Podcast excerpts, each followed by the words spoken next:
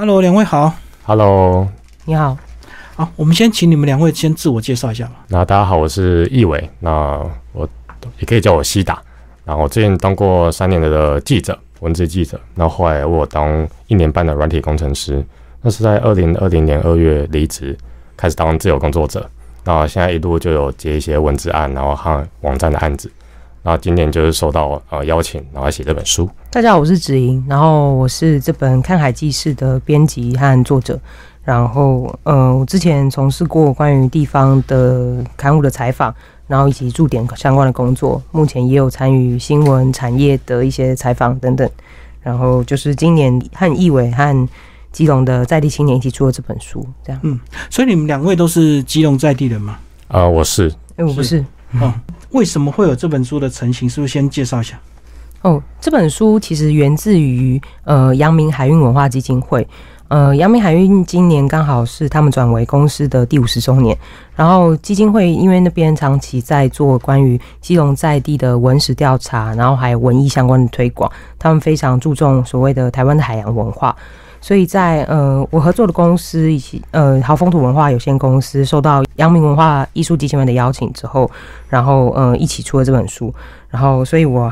就是和好风土一起想这个企划，所以这本书呢，就是阳明海运公司的这个呃基金会委托你们来制作就对了，然后刚好也是他们五十周年的一个这个文化记录嘛。嘿，是，嗯嗯，好，那你们接到这个期望，怎么去找出这么多相关产业？曾都是曾经在阳明海运工作过的人吗？呃，这些产业。事实上，我们一开始没有这么多名单，我们是召集了基隆蛮多呃，就创业或者是自由工作者的人。那但是他们都非常熟悉基隆，平常都是在基隆结案或是跟大家互动，所以我们是靠着蛮多人的帮忙，然后包含呃六个采访者才有办法找到三十位。但其实我们一开始要找的更多，要大概要找五十多位，让嗯，总是需要让杨明他们选嘛，对，有些他们可能不适合啊，或者有点重复等等的，所以这个过程。说说来是话非常长，所以有些是实际在阳明海运曾经工作过，有些是周边工作就对，没错，但是都是一部分。那一开始你们在这个就有一张这个图表介绍了一个这个航港职业，然后就把所有的工作内容的一些介绍的非常清楚。这个航港职业的小简介在本书的第十二到十三页，然后主要是透过第一个是我们在访谈过程中。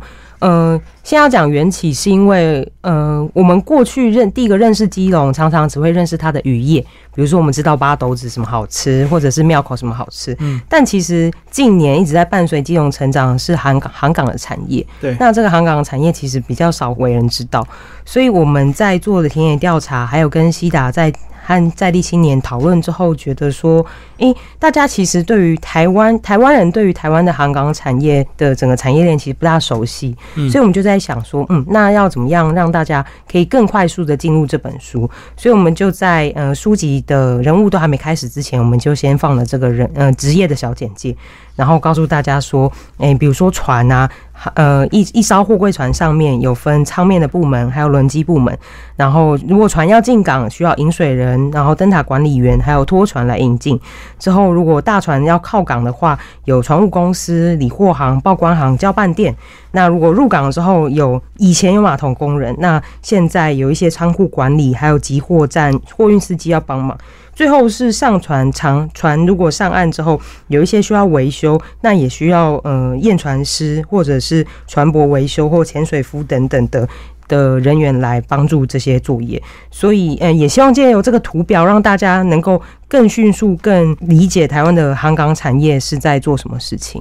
嗯，所以这个图表就是整个航港产业的一个生态链就对了哈。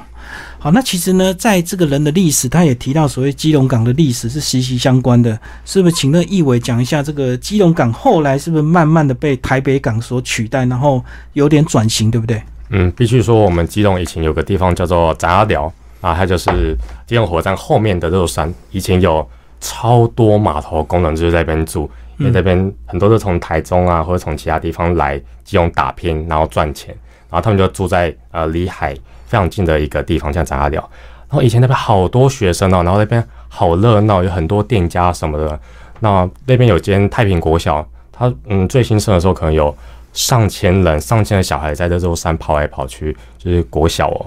那直到现在呢，如果我们现在呃回到来基隆的杂寮那边看，就会看到跟以前完全不一样的场景，就大家都已经没有在那边工作了，然后就可能只剩一些比较啊、年纪比较大的人坐在一边，因为毕竟就像刚主持人说的，呃，基隆港已经被台北港取取代了嘛，嗯，而且太平国小后来也废校了。是，对啊，然后后来就是有书店进驻嘛，就已经跟以前真的差很多。嗯，对，会有这样的一个问题，是不是基隆港这个水深的问题啊？所以台北港挖的更深。呃，据我了解啦，对，易伟可以补充。对，一方面当然是水深的问题，然后还有基隆港本身它，它原本是个天然良港，但因为货柜船的演进，货柜船越来越大艘，对对，然后现在比如说有 Max Panama，就是超级就是。能过巴拿马的号，以及后来巴拿马运河，然后又在拓宽等等，因为要配合更大艘的船运行。嗯，那像是这种状况，虽然以前基隆港是一个天然天然的良港，但后来基隆港反而那个良港的形态变成它一个限制。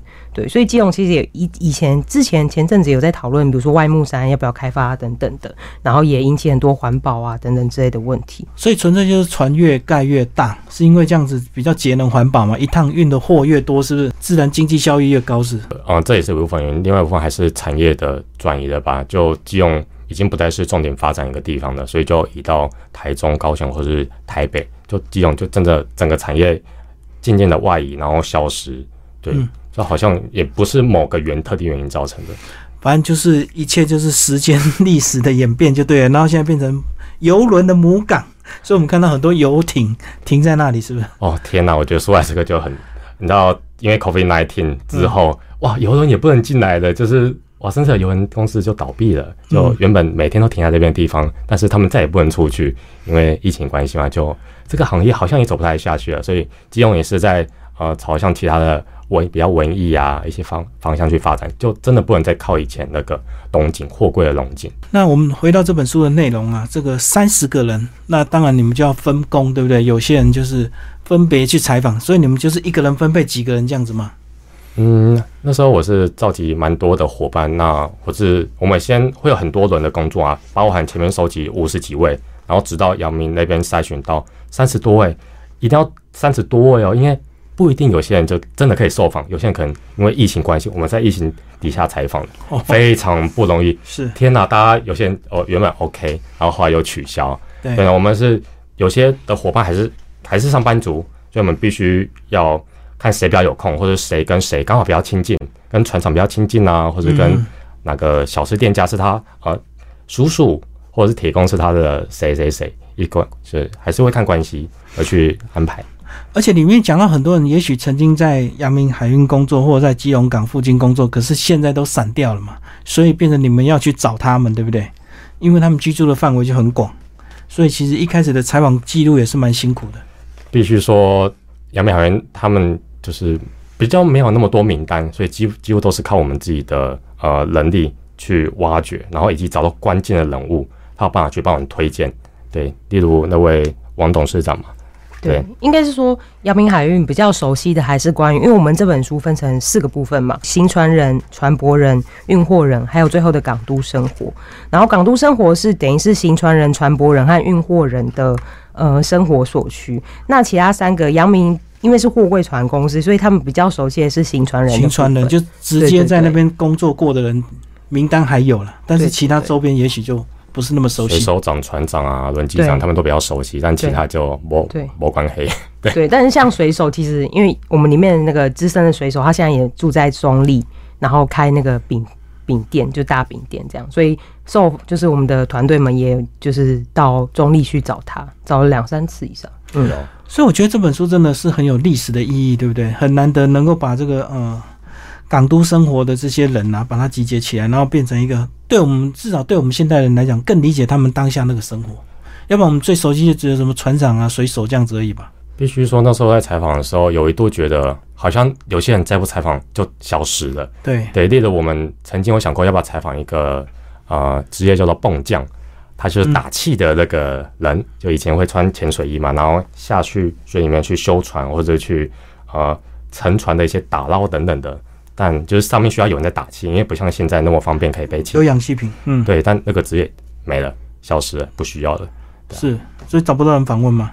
对啊，有些就真的没了。那有一些是你们直接访问的，那这个有一些是你们看到其他同事访问的，是不是挑一些你们特别有感觉来跟我们介绍？这边我比较印象深刻的是，因为有时候编辑也要兼当兼当摄影，然后有一个人物是我和呃就是西达一起配合，然后采访的是欧兰纳贝。嗯嗯，对，欧莱贝其实很有名，如果大家有听过林强有首有一首歌叫欧莱纳贝，林强那首歌就在写他，对。然后他和他老婆在基隆港已经卖欧链已经卖了七十年。然后他最早其实是从南部，然后经历二战之后，嗯，因为乡下的生活非常穷苦，然后他听说基隆是一个非常繁华的地方，好，所所以以就来，讨讨生活就对，对，来这边讨生活。嗯然后就开始，他有在南部学了一些技艺，就做 o l e n 的技艺，和一个就是呃，从中国特退来台的兵，那个老兵就是学一些技艺。然后还有来到基隆之后，他发现哎、诶有些人喜欢吃一些日本口味的东西，所以他要加进一些日本口味的东西，然后利用基隆的海产，然后做这些东西。对，然后我觉得有趣的事情是，第一个是香港人一定几乎都会吃过它，因为它以前就在。现在如果大家有去。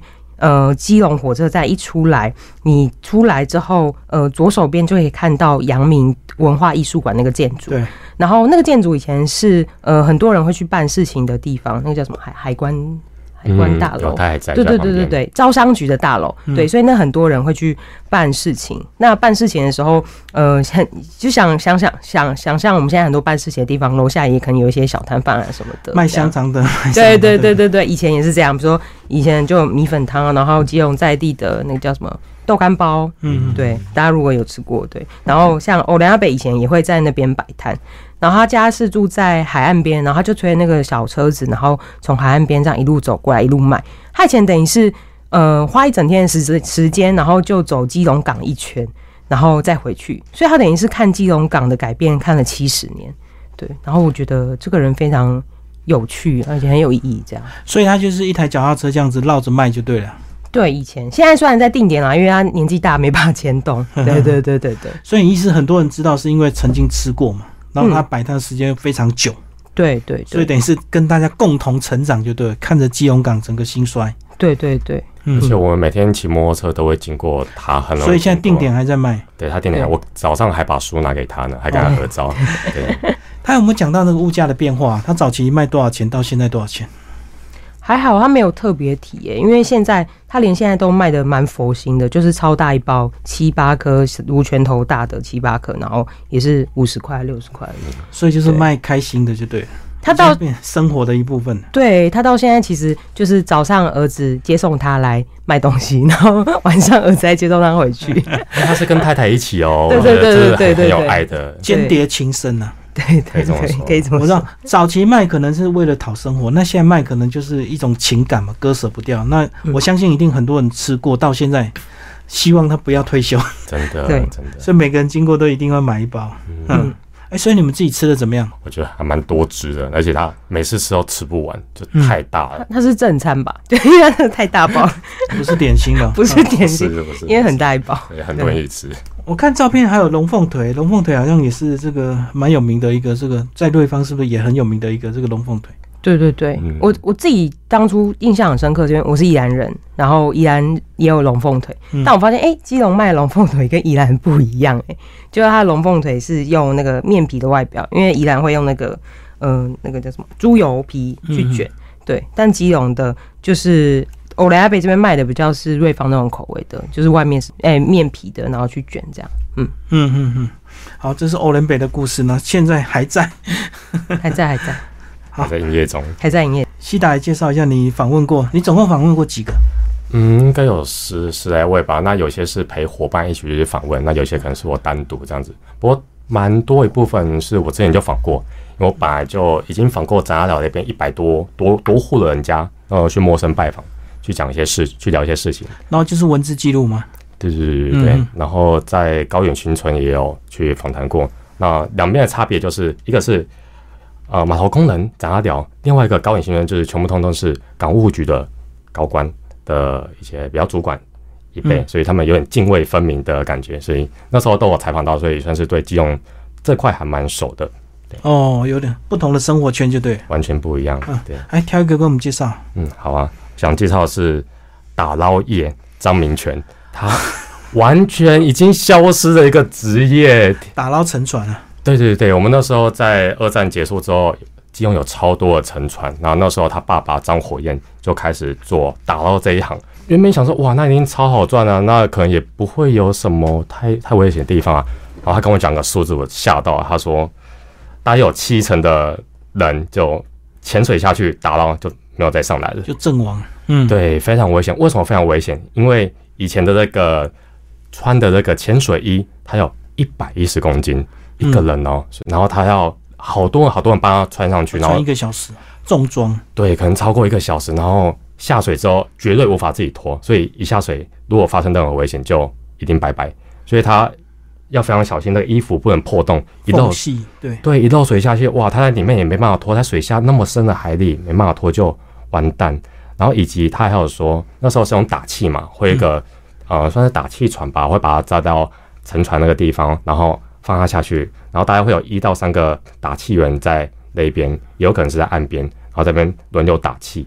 然后他他就下去，他要非常小心，那个气不可以到脚底。为什么？整个人就翻过来了。豆桃豆桃灾，豆桃灾就完蛋了啊！就在水下没办法继续。然后他有跟我说过一个印象很深深刻的例子。他有一个同事，就是下去水里面，然后之后有人在帮他打气嘛。然后那个人突然没有注意，就他去旁边吃个午餐，吃一吃，然后回来人就走了。嗯，对，因为就没有气没有打。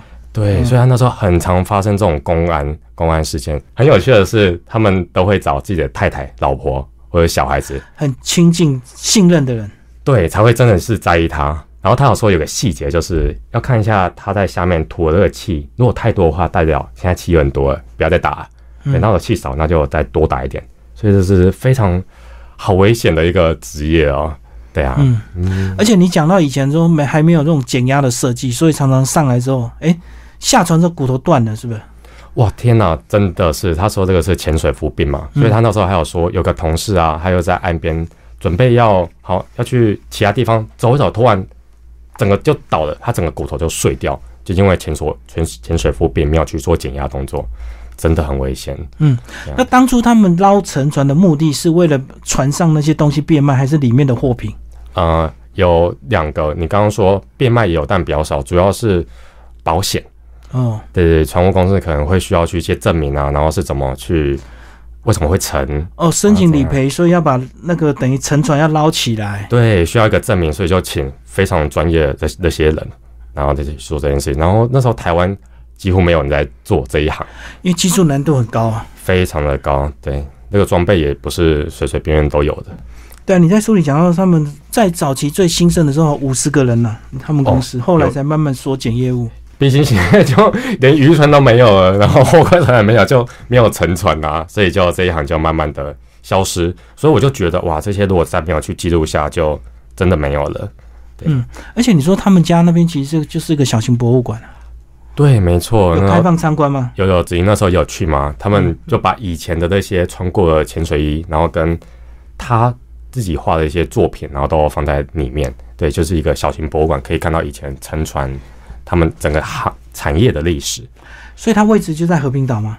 没错，一个小巷口里面，就一般要认真找才可以在台船旁边，如果有兴趣要去，也可以预约去参观。所以他们有招牌吗？没有，根本就是个住家，在地人才知道就没有。我第一次，我 我也是第一次来去，民居 才知道。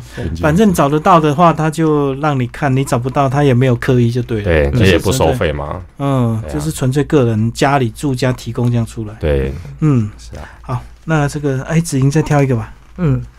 哦，我想我想补充一点，就是特别的是张明权的夫妇啊，就是他们对于基隆的文化什么真的蛮用心的。他们退休之后，两夫妇两个都在呃基隆的博物馆当志工，而且当很久。海科馆对海科馆，然后还有阳明的艺术馆也是。哦，就对基隆情感非常的深，嗯，非常深。对，哎，所以这样有机会听到解说，应该会听到蛮特别的故事哦，因为他们自己本身就很多故事。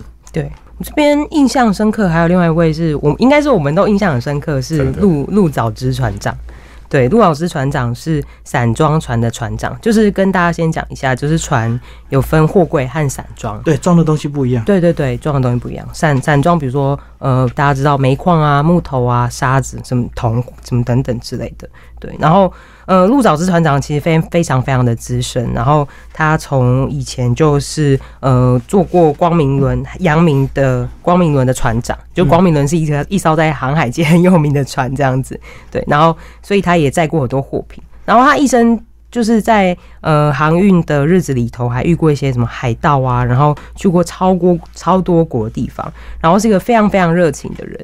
然后他热情会热情邀请我，比如说我们去受访的时候，他会呃要我们就一起来唱歌啊，然后分享他的生活经历啊。哦，他还请我到饭店吃饭什么的。对对对，跟他同乐就对。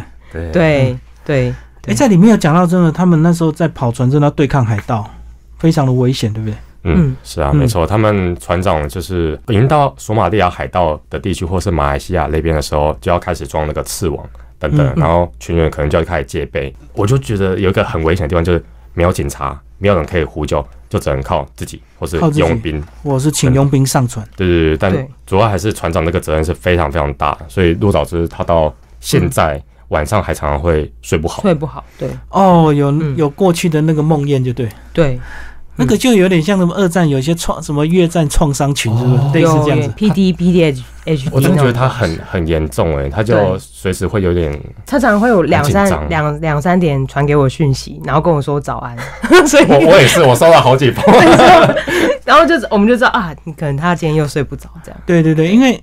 那个海盗船他不会轻易放弃，所以他可能会追逐一段时间嘛，所以搞不好 连夜这样一直跑几个小时，这样子一直很紧绷。他是跟我们讲说，因为他们坐这个散装船的速度非常的快，所以基本上那些只要提早发现，都可以比他们那些海盗船还要快，所以不用紧张。而且它的续航力也比那些海盗船还要好。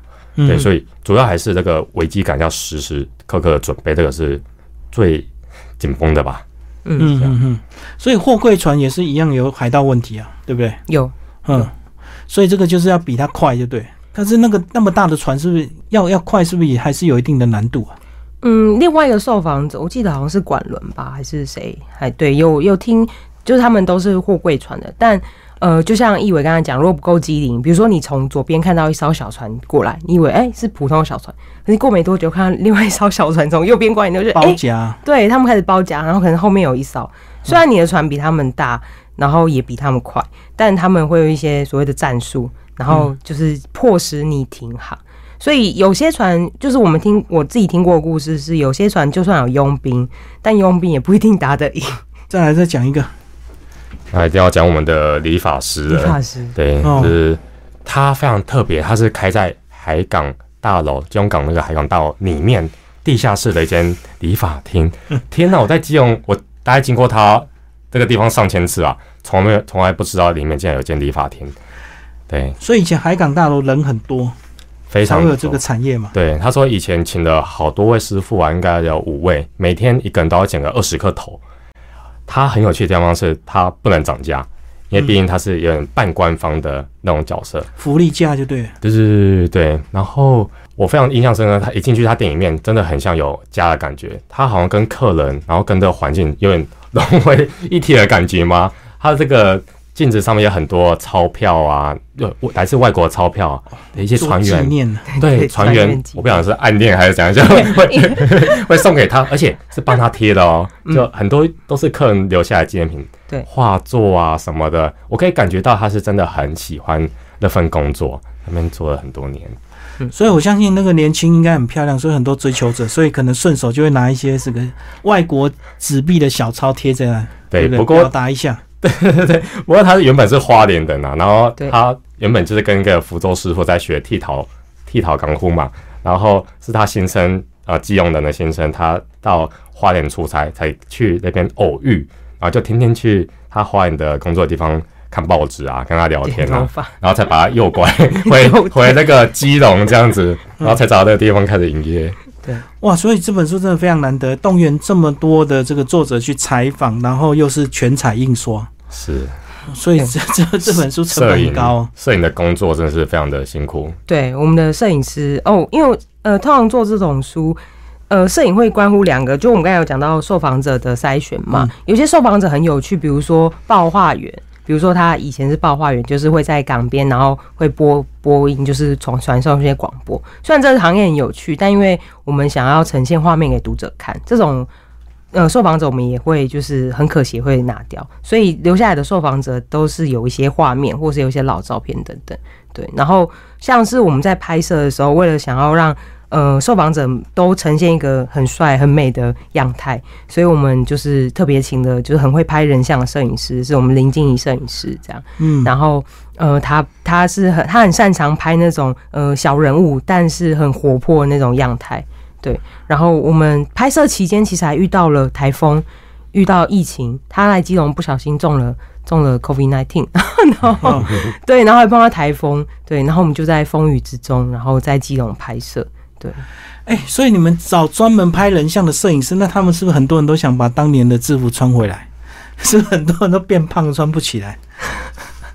好像诶、好像还好，因为受访者们都蛮 free 的，他们甚至有的说啊，不用，那就拍一拍就好了。反正是我们就说不行不行，那个 我们需要有一点感觉，所以麻烦你们穿个制服或者是带个相关对啊，我看到。第一篇这个货柜船船长，你看他制服还穿得起来，那表示我还维持的还可以啊。还可以，他们船长的制服都蛮大件的。船长都还蛮自律的，像陆早之船长，他每天都会上健身房，然后。自律，对对对家里有超多来自国外的西装什么的，对，他已经准备好很久。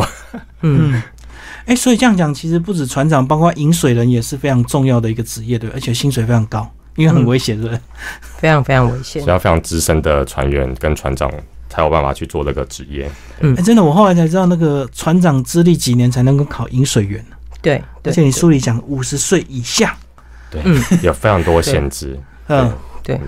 就是如果一个船员，比如说他毕业之后从二副，然后然后再来是大副，然后船长这样一路升，最快最快我我听过的，你至少要六到九年，然后六到九年可能都三十几岁，然后你要再拼到五十岁之前，然后又考那张证照，然后重点是你的体力还要好，然后还不不不能巨他高，爬上爬下的这对，个船。从小船爬上大船，对。然后一不小心就摔下去危险。对，因为有浪的那个差浪差，然后还有风，基隆海风很大，嗯。嗯。嗯嗯嗯嗯。所以这个是很高薪，但是也是高危险的这个职业啦。没错。对对。嗯，哎、所以这样写的这本书，应该让你们对基隆有更深的情感，对不对？像西达，你是已经访问过那么多人，可是这个是算是比较有计划性的访问，跟你这个陌生拜访是不太一样，对不对？嗯，是啊，虽然也有些是啊，基隆市政府委托的案子啊，然后我们自己在基隆就有一些团队，例如我三月会在基隆的防空洞办策展，嗯对，然后想要以消失为主题做一个呃新旧对比的一个呃活动，然后我们也有继续接啊杨明他们未来打算出的季刊，那也是会继续把我们没有说完的这些故事继续写下去，因做很。多故事采访，就对。对啊，我们做完这些才发现基隆还有好多可以再多说说的地方哦。对啊，哎、真的，不然大家一直觉得基隆很落后，可是其实反而落后就意外冻结它的很多美好，对不对？是不是很多人都喜欢去基隆拍那个房子？彩色彩虹屋之类的，彩虹屋，还有对面那个阿根廷造船厂真的不只有这些东西。对对对，啊对啊，它很多老房子冻结起来，好像都没有怎么改建呢、嗯。对，但渐渐有啦，像是那个哎、咖啡厅对好多慢慢的哦，老屋咖啡啦，就一些文创店嘛，哦，没错没错。所以基本上都保持外观的原貌了。